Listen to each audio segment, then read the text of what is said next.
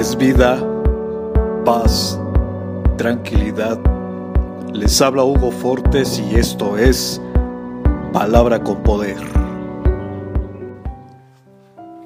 Bienvenidos, este es el contenido de hoy.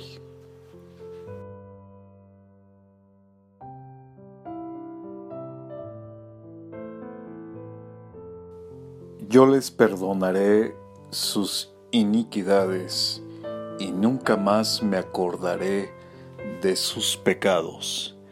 Hebreos capítulo 8, verso 12. No debemos seguir cargando con el peso de nuestros errores.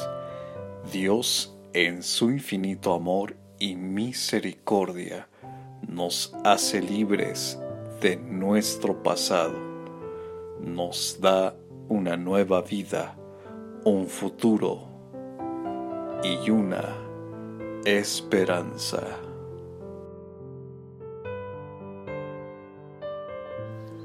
Comparte, será chévere.